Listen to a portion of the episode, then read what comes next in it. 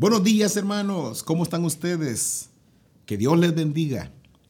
Les invito a leer un versículo más o una porción más de las Sagradas Escrituras. En esta ocasión vamos a leer en el capítulo número 2 de la primera carta de Pedro, del versículo 9 en adelante.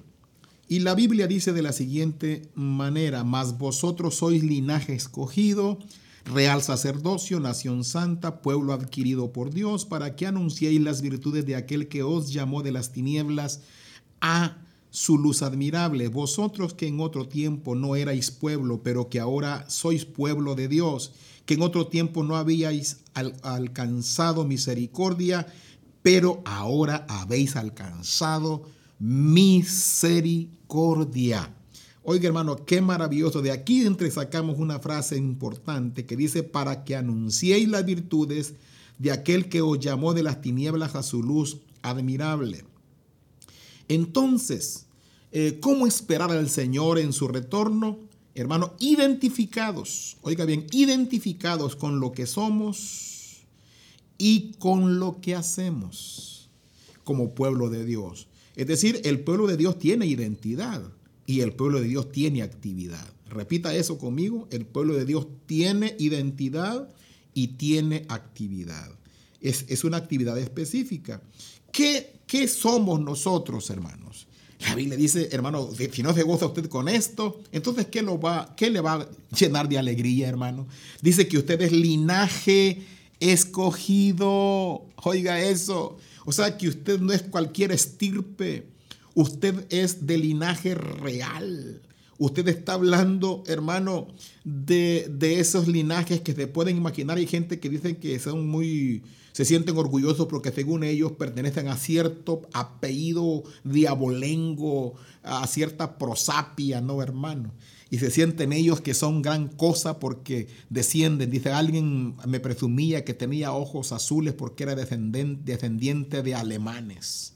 Otro me presumía, hermano, su cabello rubio porque era descendiente de escandinavos o de allá, de, de esas personas que vienen de, de esas tierras frías. Este, y también, de por Escocia, y también, hermano, hay quienes, los judíos se sentían orgullosos porque como, como descendientes de Abraham. Y obviamente que es un orgullo para ellos en ese sentido defender de esas, de esas estirpes, como también eh, la realeza, hermanos, de Inglaterra, de España, ya ves, se cotizan con mayor este, valor porque descienden de cierta, de cierta línea. Y bueno, pues quiero decirles que nosotros, hermanos, la Biblia dice que ni más ni menos somos más que ellos, porque defendemos de Cristo, de la fe.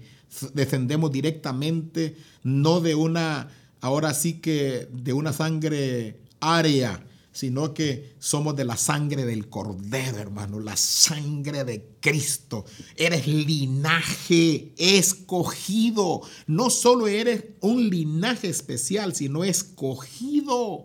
Y luego dice real sacerdocio, es decir, un sacerdocio de lo mejor que hay, mejor que el sistema de sacerdocio del Antiguo Testamento, porque aquellos hablaban y practicaban un modelo perecedero. Nosotros practicamos un modelo eterno, un modelo del Cordero que, será, que fue inmolado desde la eternidad y seguirá siendo por la eternidad el Cordero Redentor honrado según Apocalipsis. Así que para nosotros, hermanos, ser sacerdotes del Altísimo, sacerdotes de Dios, es algo maravilloso. También dice la Biblia que somos nación santa, es decir, apartada para Dios. Ser santo no significa ser este, extraños al mundo, sino separados para Dios en el sentido de que somos pertenecientes del Señor. Pero hermanos, no nos despegamos del mundo para bendecirlo, para ayudarlo, para impactar en sus vidas. Pero también dice la Biblia que somos pueblo adquirido por Dios, es decir, pueblo comprado. Cristo nos compró, Dios mismo nos compró. Tú eres propiedad de Dios porque Dios te compró. También dice la palabra del Señor que somos trasladados. Oiga, ¿qué, es, qué más somos? Somos trasladados de las tinieblas a la luz admirable. Hermano, mira, ¿de dónde te atacó el Señor? Hermano, de las tinieblas, de la miseria, te sacó de la ignorancia, del oscurantismo, de donde no había, como decíamos en un devocional anterior, vivíamos en una herencia cultural sin esperanza. La cultura que nos ofrece, nos ofrece de que no hay Dios, de que la educación incluso la que se pretende ahora dar en, las, en, las, eh, en los sistemas gubernamentales y con las nuevas iniciativas que se pretenden, una educación para una cultura humanista que sea existencialista, que solo radique en este mundo y con lo que implica esta, e, e, esta vida pasajera, pero pero nosotros, de esas tinieblas, de esa ignorancia, fuimos trasladados a la luz de la vida, a la luz de la fe, a la luz, hermano, de la esperanza.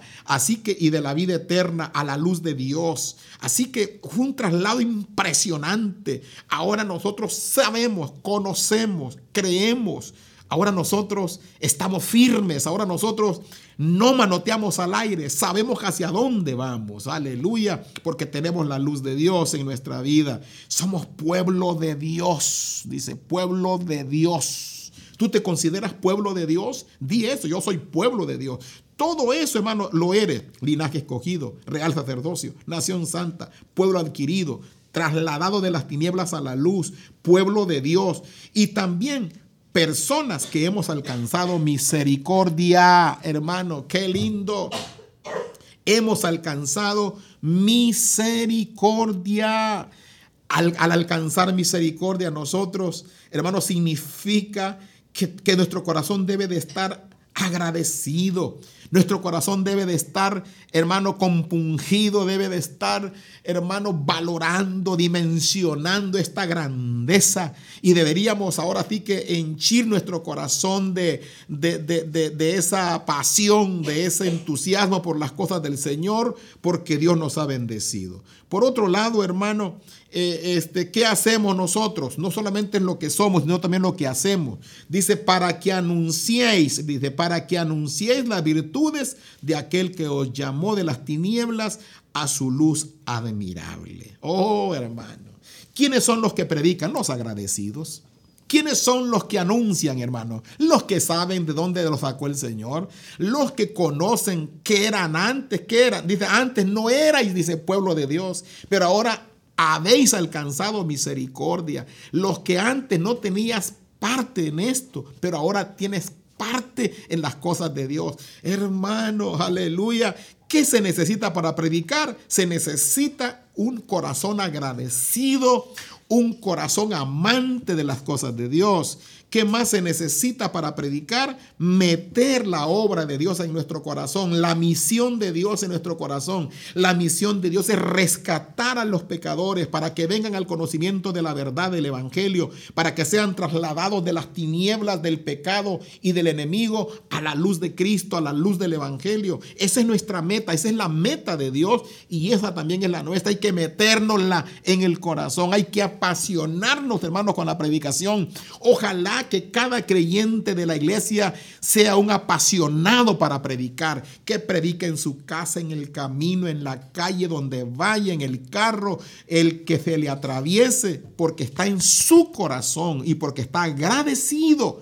¿Por qué? Porque no era nada y ahora es algo glorioso. Hermano, qué tremenda dimensión lo que Dios ha hecho de nosotros. Así que Necesitamos tener en el, alma gratitud, meter la, la, visión de Dios en nuestro corazón, querido hermano y líder, amar a los perdidos, hermanos, y por supuesto, y por supuesto, predicarles del poder de Dios. ¿Ustedes creen la virtud de Dios? ¿Cuáles son las virtudes de aquel que nos llamó? Que él, ¿Cuáles son las virtudes de Dios, hermano? Dios es poder. Dios es amor. Dios es lleno de gracia. Dios es misericordioso. Dios es toda sabiduría. Hermano, en Dios hay abundancia de bien. Eso es lo que anunciamos. Hay perdón de pecados. Hay poder del Espíritu Santo, hermano. Hay vida eterna. Hay, aleluya, ángeles. Todas las virtudes de Dios, hermanos, anunciémoslas al mundo. No callemos porque Dios quiere usarnos. Así que yo espero que como iglesia estemos esperando al Señor sabiendo quiénes somos y qué hacemos. y ocuparnos de eso y valorarlo. Padre de misericordia, te doy gracias por tu iglesia, Emanuel, porque es una iglesia que ha demostrado, Señora, gratitud y valoración de, la, de lo que tú has hecho por nosotros. Oh, bendecimos tu iglesia para que sea, Señor, afianzada y para que sea, Señor, establecida en el lugar donde debe estar, valorándose, Señor, dimensionándose como pueblo de Dios, como linaje escogido, como nación santa, como real sacerdocio Señor, como los que hemos alcanzado misericordia. Esos somos, aleluya, que hemos sido rescatados y ahora estamos aquí y ahora somos pueblo de Dios, pero ahora tenemos una misión, anunciar las virtudes de aquel que nos llamó de las tinieblas.